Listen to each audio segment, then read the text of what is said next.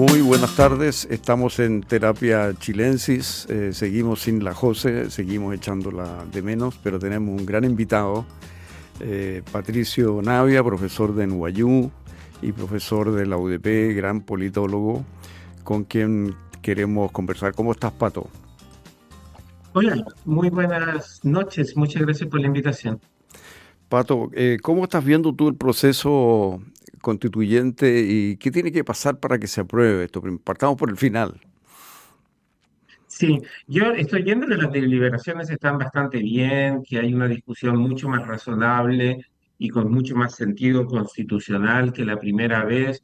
Me parece que el texto, si bien hay algunos puntos que yo cambiaría o mejoraría, está quedando bastante bien y por eso mismo me preocupa mucho lo que yo veo como esta percepción generalizada de la población de que esta es una preocupación de las élites y una prioridad de las élites y que por lo tanto la población que está descontenta con esas élites está más inclinada a rechazar, ¿no? Si esto les interesa a ustedes, si esto es como irse a la nieve a esquiar o a jugar golf, pues entonces yo se los voy a rechazar porque no quiero que tengan esta fiesta sin que ustedes primero se hagan cargo de mis problemas. Entonces siento que la opinión pública dice, hace casi cuatro años nos vendieron esta idea de que la nueva constitución era el camino para eh, mejorar las pensiones, para terminar con el abuso. Van cuatro años, las pensiones no mejoran, no se termina con el abuso, así que si la constitución es lo que la élite quiere, pues yo voy a decirles que no, porque no le quiero dar a la élite lo que ella quiere si la élite primero no se hace cargo de mis problemas. Y, en ese enfoque, ¿qué es lo que a tu juicio sería lo más relevante que habría que hacer para, para romper esa percepción en términos de la propio, del propio texto o en términos comunicacionales? Porque hay como aquí dos dimensiones. ¿eh? Uno es el texto mismo, o sea, ¿qué dispositivos tendrían que estar ahí para que esa percepción de que esta es una constitución hecha por y para la élite se desvaneciera y luego cómo se comunica eso. Sí, yo creo que no tiene mucho que ver con el texto. Yo creo que la gente no va a leer la constitución. Todos estiman que el texto de la constitución va a ser mejor que el anterior, pero a la gente no le gusta leer, no leyó la constitución anterior, tampoco va a leer esta. Lo que sí me parece que es importante y que hay que ponerle mucha atención es quien vende, cómo se vende eh, la nueva constitución. Entonces, esto es lo mismo que cuando estás comprando una casa y algunos se preocupan de lo que tiene la casa, pero en realidad al comprador le cae mal el, corredor de propiedades, ¿no? Entonces, si te cae mal el corredor de propiedades, de un poco lo mismo, las fortalezas y debilidades que pueda tener la casa, porque solo te fijas en que te cae mal el corredor de propiedades. Y me parece que eso es lo que está pasando con el proceso constituyente en Chile. La gente rechaza a la convención y rechaza en general a la élite, y eso hace que no se fije en el contenido de la constitución y que no le ponga atención al debate de, sobre qué es lo que debiese tener la constitución. Entonces, no es que la casa tenga lo que queremos que tenga o no lo tiene, lo que pasa es que no puedes mirar la casa porque te obsesionaste con el corredor de propiedades que te cae muy mal. Ya, y entonces necesitaríamos otro, otros corredores de propiedades eh, colocando esto ante la población de alguna manera. Creo que necesitamos mejores voceros que eh, argumenten a favor de por qué esta constitución sería buena para Chile. Ahora, creo que eso nos lleva al problema, a mi juicio, de ilegitimidad de origen de este proceso constituyente. La ilegitimidad de origen de este proceso está en que la clase política vendió la idea de que los problemas de Chile se solucionaban con una nueva constitución. Entonces la gente te dice, yo tengo un montón de problemas, hay abuso, necesito mejores pensiones, quiero mejor salud, quiero más oportunidades, quiero una cancha más pareja, y ustedes me dijeron que eso se solucionaba con la Constitución. Van cuatro años y todavía no pasa nada, entonces va a ser difícil que la gente crea en, a, un, en, a un mejor vendedor, porque la percepción generalizada es que hay un agotamiento, una fatiga constitucional en la opinión pública y la gente todavía no ve la solución a sus problemas. Acordémonos, los letreros en la marcha del 25 de octubre eran mucho más sobre pensiones y sobre abuso que sobre una nueva constitución.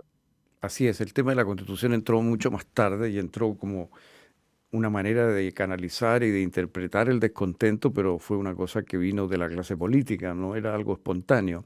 Ahora, da la impresión de que hoy día hay una decepción generalizada con respecto a lo que el texto pueda lograr. O sea, recordemos que en la campaña del de la convención anterior había una de las eh, publicidades de algún partido o movimiento, no recuerdo cuál en este momento, que presentaba a un grupo de niños, eh, con un, cada uno con una hoja en blanco, y le decía, dibuja tus sueños.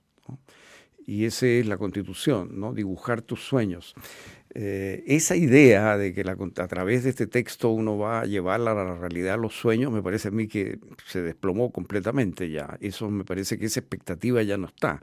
Ahora, lo, lo complicado, claro, es que es que no sea cosa que un ánimo negativo haga que el texto, cualquiera él sea, eh, sea rechazado. Pues sí, pero digo, si el texto es rechazado, ese va a ser un castigo a las élites que le mintieron a la población. La población quería que le solucionaran sus problemas y las élites, en particular la élite izquierda, vendió esta idea de una nueva constitución y Piñera, puesto ante el momento histórico de renunciar o tratar de buscar algún acuerdo, dijo, prefiero entregar la Constitución para salvarme yo, ¿no? Y aquí déjame subrayar ese punto porque mucha gente dice que Piñera no podía renunciar porque se debilitaba la institucionalidad.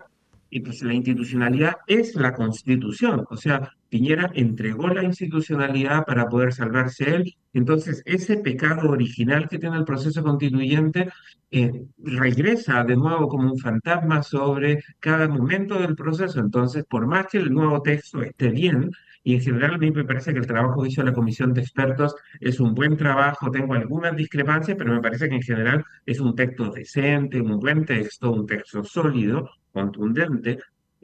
con todo, creo que el problema no está en el contenido de la Constitución, porque nunca lo estuvo, ¿no? El problema está en que hay abuso, en que no se respetan las reglas, en que no hay una cancha pareja.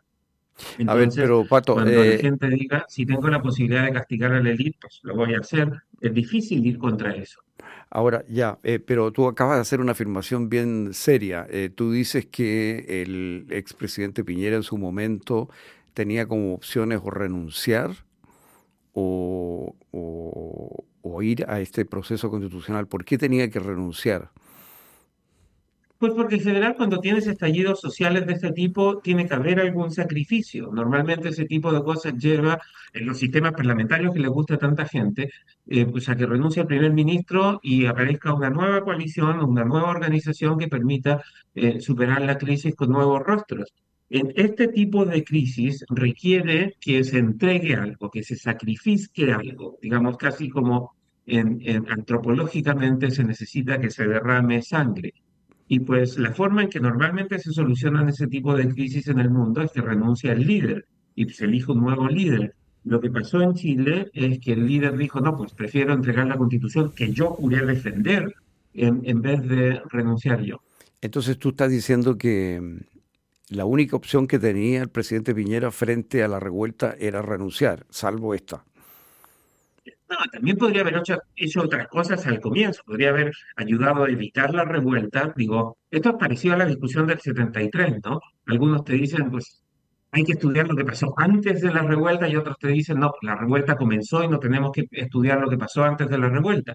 Pero si pensamos en lo que pasó antes de la revuelta, Piñera cometió un montón de errores que pudieron haber sido evitados y pudieron haber sido enmendados no lo hizo, al final tuvimos la revuelta y cuando ya se dio la revuelta, pues tenía que ocurrir algo. El presidente podría haber salido con fuerza a poner los militares en la calle y a tratar de imponer el orden. Eso hubiera requerido que los militares usaran violencia legítimamente y pues que la, eh, con esa violencia se impusiera nuevamente el orden. Los militares no hicieron eso, el presidente no se los demandó y pues finalmente tuvo que terminar cediendo y haciendo algún tipo de negociación. Pero de nuevo, para estudiar el estallido social, como bien diría la derecha respecto al 73, para estudiar el estallido social de 2019 no podemos olvidarnos de las cosas que pasaron antes del estallido social. Tú responsabilizas entonces básicamente al presidente Piñera y, en forma negativa. ¿Tú crees que él debió haber, tú, puesto en otros términos, si tú hubieras estado ahí y él te hubiera pedido su consejo, bueno, a lo mejor lo hizo, tú le habrías aconsejado renunciar? No, no me lo pidió, lo escribí. Yo dije, pues aquí o algo va a tener que entregarse. Prefiero que renuncie el presidente a que se entregue la Constitución. Acordémonos, al presidente le quedaban solo dos años y pues ya eh, habríamos superado ese momento gris y amargo y en cambio todavía seguimos atrapados en el foso de la incertidumbre constitucional con la preocupación no trivial de que a lo mejor no salimos de ese foso en el mes de diciembre. Bueno, ¿y qué pasa si se produce el rechazo ahora? Pues vamos a, lo que pasó con el presidente Piñera no es solo que inició un proceso constituyente, es que abrió el debate constituyente y ese no se va a volver a cerrar. Entonces, lo abrió de una mala forma, porque en Chile habíamos tenido una serie de reformas constitucionales que habían mejorado sustancialmente el texto de cómo estaba cuando se hizo la transición a la democracia, pero ahora pues ya quedó establecido que con cada problema que tengamos alguien va a decir, pues redactemos una nueva constitución. Ese es el problema típico de los países de América Latina. En Ecuador, el presidente Rafael Correa, el expresidente Rafael Correa, que redactó una constitución a su gusto, a su medida en 2007, em, terminó, ahora está pidiendo un nuevo proceso constituyente para reemplazar la constitución. O sea, la, esta idea de que con una nueva constitución se solucionan todos los problemas ya quedó en el centro del debate político chileno y a mí eso me parece especialmente preocupante porque esa es una de las razones por las que América Latina tiene tanta incertidumbre en sus procesos, en sus sistemas institucionales, porque a cada rato tenemos nuevas constituciones. O sea, la evidencia de América Latina, y esto es algo que pocos dijimos en 2019, es que la región es la que más constituciones tiene per cápita o por país en el mundo y pues tenemos un montón de problemas que no hemos podido solucionar. Entonces, si fuera por escribir nuevas constituciones, como solucionan los problemas, nosotros deberíamos ser la región que mejor funciona en el mundo y no lo somos. Lo que hizo Piñera es abrir ese debate constitucional y si pasa o no pasa la constitución, por eso a mí eso me parece menos importante, si tenemos o no tenemos nueva constitución, en dos años más alguien va a pedir reformas constitucionales profundas y ese va a ser el tema de discusión en la campaña del 2025 con o sin nueva constitución. Ya, en ese, en ese campo, eh, dos de las iniciativas que según las encuestas tienen más popularidad es establecer en el texto constitucional un sistema de opción en materia previsional entre instituciones públicas o privadas para administrar e invertir los fondos, que los fondos sean individuales, personales eh, y eh, heredables y que en materia de salud haya también la opción entre eh, prestadores eh, estatales o privados. Estos dos eh, planteamientos son los que las encuestas muestran que tienen mayor popularidad como para que deberían entrar en la Constitución. ¿Cómo ves tú eso? Mí me parece que eso confirma lo que también he venido diciendo hace un rato ya bastante largo en Chile, y es que los chilenos no quieren un nuevo país, los chilenos quieren que este país funcione para ellos, funcione para todos, en una cancha pareja. Entonces, es comprensible que la gente diga, queremos un sistema que nos permita escoger, porque al final del día nuestro país tiene un sistema capitalista que a la gente le gusta, pero que cree que no funciona bien para ellos.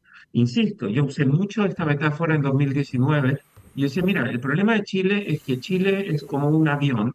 El avión tiene los motores que funcionan bien, pero pues toda la comida está en business, los baños están en business, el aire acondicionado está en business, y pues en clase económica le falta comida, le falta agua, no los atienden.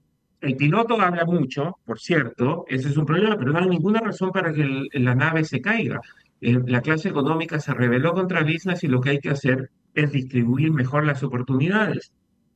Ahora, Alguien decidió que pues, la mejor solución era abrir la puerta del avión a 12.000 metros de altura, pues y ahí empezamos casi, estuvimos a punto de caernos y nos salvamos por la providencia divina, y eso que soy eh, agnóstico, porque podríamos estar con esa nueva constitución que era literalmente un mamarracho. Pero bueno, habiendo salvado ese momento, es claro ya por las encuestas que los chilenos quieren que el sistema funcione para ellos, no quieren un sistema distinto. O sea, quieren que las AFP les paguen mejor pensión, pero eh, también quieren que el Estado eh, subsidie un poco esa pensión. Ellos no quieren que su plata vaya a subsidiar las pensiones de otros. Entonces la gente es profundamente individualista quiere mejores servicios del Estado, pero tampoco quiere pagar más impuestos. Es un poco lo que pasa en las sociedades desarrolladas, pero esos problemas reflejan que al menos en, el, en, el, en la legitimidad del modelo ya no debía haber gran cuestionamiento respecto al tipo de sociedad que quieren los chilenos. Los chilenos quieren una sociedad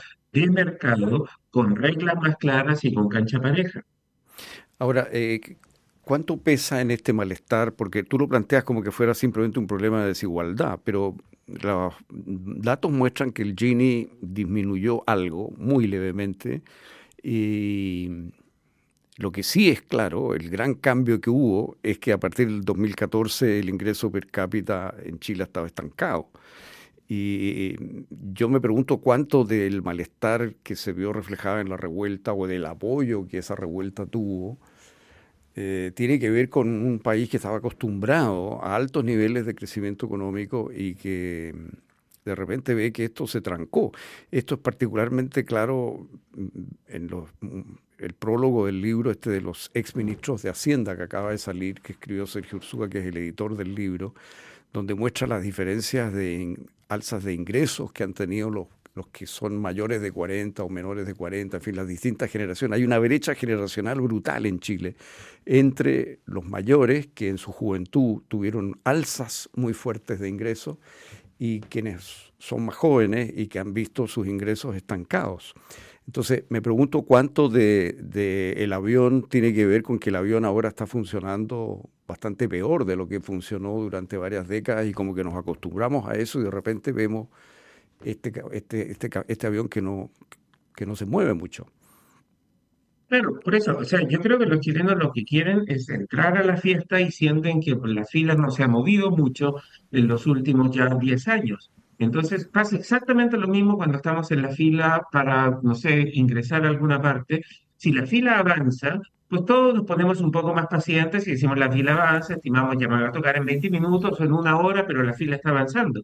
Lo que pasó en Chile a partir del 2012-2013, cuando la economía dejó de crecer, es que la fila ya no avanzó. Entonces la gente dice, oye, este modelo no está funcionando para todos porque yo estoy equiparado en la fila y pues si no pasa nada, por un rato largo esto no se mueve. Entonces la gente se empieza a poner más nerviosa. Para que el modelo funcione necesitamos que haya más crecimiento, pero para que haya más crecimiento no necesitamos crear un Estado más grande, más fofo, con más impuestos. Necesitamos generar más oportunidades para que haya más inversión, para que haya más competencia, para que los consumidores se beneficien de esa competencia y la gente efectivamente, efectivamente avance en la fila.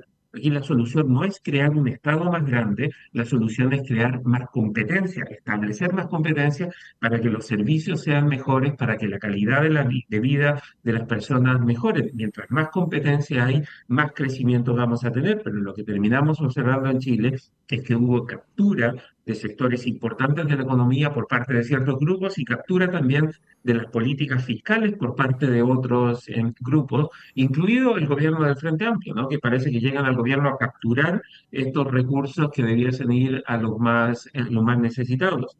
Entonces lo que necesitamos es que el modelo económico funcione de verdad, como el libro de, de, Luigi Singales de salvar el capitalismo de, de los capitalistas, ¿no? Porque si no, el modelo no va a funcionar. Así que estoy de acuerdo contigo en eso de que sin crecimiento el modelo no funciona, pero el crecimiento no llega porque algunos querían hacer crecer al Estado y otros querían defender, como diría Salvador Allende, sus granjerías y sus privilegios, cuando lo que debías hacer el capitalismo es generar una cancha pareja en la que todos puedan competir en igualdad de oportunidades, ¿no? Algunos le querían quitar los patines a la gente y otros simplemente no querían permitir que hubiese competencia. Eh, en este mismo libro de, que editó la Universidad Católica sobre con conversaciones de todos los exministros, justamente hasta antes del estallido, eso es lo interesante, que toma desde, desde Foxley hasta la eh, todos los últimos ministros, Eizaguirre, por ejemplo, eh, Velasco, Larraín, Valdés, plantean que el gran problema es político, bueno, que hay un problema de inversión, que hay un problema de productividad en Chile, pero que hay además un problema de institucionalidad. Y que eso tiene que ver con la fragmentación de los partidos políticos y con la falta de disciplina de los partidos políticos para hacer avanzar las leyes. Por ejemplo, el exministro Andrés Velasco plantea que él eh, trató de empujar una ley que tenía grandes beneficios para combatir la informalidad y, sin embargo eso no tuvo mayor eh, posibilidad en el Parlamento, en fin. cada uno tiene su, su, razón por la cual eh, ve al Parlamento fragmentado e indisciplinado como el gran obstáculo para hacer los cambios importantes que se necesitan ahora para volver a crecer con fuerza. ¿Cómo ves tú ese tema? Pues sí, nosotros, yo estudié mucho también el, cómo funciona el Congreso y lo que hemos visto es que el porcentaje de leyes que pasan, que son de origen de los legisladores va en aumento. Más de la mitad de las leyes que se promulgan en Chile fueron presentadas por legisladores, no por el presidente. Entonces, em, el Congreso está tomando mucha fuerza y es un Congreso fragmentado. Pero sabemos por qué pasó eso en, todos los países que tienen sistemas presidenciales con representación proporcional, con lista abierta, como tiene Chile, que se eligen entre tres y ocho diputados por distrito, tenemos fragmentación del sistema político, porque pues, la gente no sabe ni siquiera quiénes son sus legisladores. O sea, no quiero ponerte en vergüenza, pero si te pregunto quiénes son los legisladores que representan tu distrito, que me los mencionas a todos, no sé en qué distrito vives, pero probablemente van a ser entre cinco y ocho, igual ibas a tener problemas de mencionarlo a los ocho y la mayoría de los auditores también. Entonces, si creamos un sistema, si reformamos el sistema electoral, que había que reformar, pero si lo reformamos mal, si lo empeoramos, no nos sorprendamos porque ahora tenemos un sistema político totalmente fragmentado. La, la solución, la forma como se soluciona la fragmentación del sistema político es reduciendo la magnitud de distrito, reduciendo el número de diputados que se eligen por distrito. Debiésemos ir a 120, 150 distritos en el país de un solo diputado, de tal forma de asegurarnos que toda la gente sepa a quién eligen y que esas personas sean más bien moderadas porque necesitan una mayoría de los votos en su distrito para resultar electos. Si seguimos usando un sistema de representación proporcional, eligiendo a ocho diputados por distrito o a cinco, pues vamos a seguir teniendo un sistema político fragmentado. No hay de otra. O sea, no puedes pretender que si tú te comes todos los postres no vas a ser gordo. No puedes pretender que si tú te tomas todo el alcohol en la fiesta no vas a terminar con cirrosis. Es inevitable. Entonces, si como clase política, si la élite chilena dijo ya, vamos a avanzar hacia un sistema más proporcional, cuando lo que había que hacer era lo opuesto, avanzar hacia un sistema menos proporcional, más mayoritario, pues ahora estamos viendo con las consecuencias de nuestas decisiones. Entonces, efectivamente, pero, ahora tenemos justamente este... que nosotros inventamos y que va a ser muy difícil solucionar ahora. Pero en este sistema, eh, y gracias a que se abrió en parte la discusión constitucional, esto está de nuevo en el tapete y está en manos de eh, consejeros constitucionales elegidos para hacer una constitución y no en manos de los parlamentarios que tienen un conflicto de interés muy fuerte a la hora de modificar las leyes electorales. Entonces ahora tenemos, gracias a este proceso y pese a eh, eh, digamos, que tú criticas, la oportunidad de revisar por lo menos los principios, no los detalles, ¿no cierto?, de una ley electoral, pero sí los principios. Y eso se está discutiendo. Entonces, ¿cuál sería tu, tu propuesta? Porque una propuesta es disminuir, como tú dices, el número de representantes por distrito, la magnitud del distrito, ¿no es cierto? Bajar el número de 8 a 4, qué sé yo. Eh, ¿Eso a ti te parece positivo? ¿Va en la dirección correcta? Me parece positivo, pero me parece tan positivo como una persona con diabetes, en vez de comerse tres tortas, se come solo una torta por día. No te va a ayudar a solucionar el problema. Digo, te va a alargar un poco la vida, pero tienes el mismo problema. En la medida que tengamos un sistema de representación proporcional, vamos a tener fragmentación partidista en Chile. Es inevitable, no hay de otra. Entonces, bueno, pero... decir, no, la historia, bueno, la historia nos muestra que en Chile teníamos fragmentación partidista, en particularmente en los distritos que elegían más diputados. Eso es así en todas partes. Entonces, si no quieres fragmentación partidista, tienes que avanzar hacia sistemas electorales mayoritarios. Yo sé que es muy difícil, sé que no va a pasar, pero soy como un médico que te dice, pues si no te quieres morir de cáncer al pulmón, deja de fumar. Sí, pero tú entonces estás pensando que deberíamos tener un sistema electoral así de en que se elige un representante por distrito en cada uno, en todo el país deberíamos dividir el país en 150 distritos de igual población cada uno y que se elija un representante por distrito de tal forma que ese representante tenga una mayoría de los votos en cada distrito y eso nos va a garantizar que haya diversidad regional, diversidad de, género, un montón de elementos de diversidad, pero que cada representante tenga una mayoría de los votos en su distrito respectivo. O si no, vamos a tener diputados electos con 5% de los votos pero eso contradice, tú, te das cuenta que eso contradice completamente la tradición pluripartidista chilena. Porque una cosa es la, fragmentación excesiva de tener 21 partidos, otra tener 6 o 7. Pero no puedes reclamar contra la fragmentación partidista y defender el pluripartidismo. A ver, pero ¿cómo? ¿No es lo mismo, no, no te parece distinto tener 6 o 7 partidos que tener 21? Peor tener 21, pero siete partidos igual te complican al país. Digo, el 73 teníamos siete partidos que no se podían poner de acuerdo. Ya, bueno, pero podríamos haber tenido dos que no se hubieran puesto de acuerdo. De hecho, estaban bastante polarizadas las dos coaliciones, así que para los efectos prácticos eran casi dos. Pero, eh, pero más allá de eso, ¿no te parece que es una propuesta inviable, Pato? Sin duda es, inviable, pero lo que te estoy diciendo es que si no lo hacemos, vamos a seguir con un problema de fragmentación. Vas a reducirlo, pero lo vas a reducir con, con, el mismo éxito que alguien que se fuma dos cajetillas diarias se fume solo tres cigarros. Es mejor fumarse tres cigarros que dos cajetillas diarias. Completamente de acuerdo, pero no solucionas el problema que igual te vas a morir. Y ese mismo argumento de, de, lo que es menos malo, por así decirlo. ¿ah? Eh, no se aplica al caso de Piñera en el caso de que no, era menos malo ir a la constitución que renunciar? ¿O tú crees que no? ¿O había un camino intermedio que no era ni renunciar ni abrir el sistema a una nueva constitución? Podría haber hecho algo intermedio, pero no lo hizo y al final lo que quedaba era o entregaban la constitución o se entregaba él. Y a mí me parece mucho más importante salvar la institucionalidad que salvar a una persona. Ya, pero ¿crees tú que había un camino intermedio también? ¿O no? Yo creo que al comienzo, primero creo que se podría haber evitado, como se podría haber evitado el golpe del 73, si el gobierno hubiera puesto atención al hecho de que lo eligieron para terminar con el abuso y con, eh, y para garantizar igualdad y no hizo eso. O sea, el gobierno no cumplió su promesa y después de 18 meses la gente eh, salió a las calles a protestar.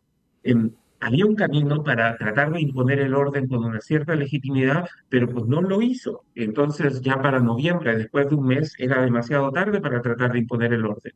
O sea, y, de hecho, el, el 19 del, 18 o 19 de octubre, eh, me acuerdo que varios tuiteamos esta gran frase de Maquiavelo, ¿no? que después repetía eh, Winston Churchill, que si tú te humillas para evitar la, eh, la guerra, primero vas a tener la humillación y después vas a tener la guerra. Y me parece que el gobierno no quiso defender el Estado de Derecho con el fuerza y la legitimidad que le garantizaba eh, la Constitución y el hecho de haber sido electo democráticamente. Y después que no paran los saqueos la primera vez y no paras eh, las restricciones a la circulación de las personas la primera vez, ya no lo puedes volver a hacer. ¿Y tú no temes que si no hubiera habido esta apertura a la Constitución, hubiera habido mucha represión, mucha violencia, violación a los derechos humanos, todo eso? Pues me parece que habría muerto algunos, sin duda, pero algunos que estaban saqueando. O sea, tampoco, tampoco iban a entrar a las casas de la gente a detener em, y hacer desaparecer a personas. Digo, no hay justificación para el saqueo, no hay justificación para eh, quemar los metros, ciertamente no hay justificación para quemar iglesias. Y me parece que pues, si le pegaban un tiro a alguien que estaba quemando iglesias, eh, ah, no, estamos quemando iglesias. Eso en ninguna sociedad democrática es aceptable. O sea, tu modelo habría sido un poco lo que hizo De Gaulle después de mayo del 68 en París. Tu camino. las, cosas, las cosas son distintas. Ahora hay redes sociales, entonces no. Eh, yo hubiera, renunció, digamos, por eso me refiero. Porque De Gaulle renunció, ¿recuerdas? ¿Cómo, perdón? Eh, de Gaulle renunció, ¿recuerdas tú? Sí, De Gaulle al final terminó renunciando. Pero, digo, la situación no es perfectamente comparable porque los momentos históricos son, son distintos. Un camino si hubiera sido imponer de verdad un, toque de queda y decir, pues, mire, el próximo que pesquemos en un supermercado saqueando, vamos a tener que disparar, tampoco puedes permitir que la gente saquee los supermercados. O sea, para que funcione el capitalismo necesita que haya respeto a la propiedad privada. Esta idea de que pueden entrar, saquear un supermercado es particularmente preocupante, porque si pueden saquear un supermercado, también pueden entrar a tu casa a, pues, a pegarte un tiro a ti. Entonces, o quemar tu casa, y me parece que en Estado de Derecho se necesita defender la propiedad privada y se necesita defender la vida y la seguridad de las personas. Y uno de los problemas que tenemos en Chile hoy es que pues, hay poco respeto a la policía, y eso hace que las democracias no funcionen bien. Pato, una última pregunta en una palabra. ¿Tú eres partidario en principio de aprobar o de rechazar el texto si se mantiene más o menos como está? Pues a mí me gustaría que el texto se aprobara y se cerrara el, el, proceso, pero me parece que si digo aprobemos el proceso, me sumo a ese coro de eh, personas de la élite que dicen es bueno que aprobemos y contribuyo a que haya todavía más rechazo al proceso. Así que prefiero abstenerme y no decir que estoy a favor, porque mientras más elitista parezca la nueva constitución, más me temo que va a aumentar el rechazo a la constitución. Patricio Navia, muchísimas gracias por esta conversación. Buenas tardes. Gracias. Sonda la transformación digital de tu empresa nunca estuvo en mejores manos. En Sonda desarrollan tecnologías que transforman tu negocio y tu vida, innovando e integrando soluciones que potencian y agilizan tus operaciones. Descubre más en sonda.com. Sonda Make It Easy. A continuación, información privilegiada al cierre y luego sintonía crónica debut junto a Bárbara Espejo y Francisco Aravena. Muy buenas noches.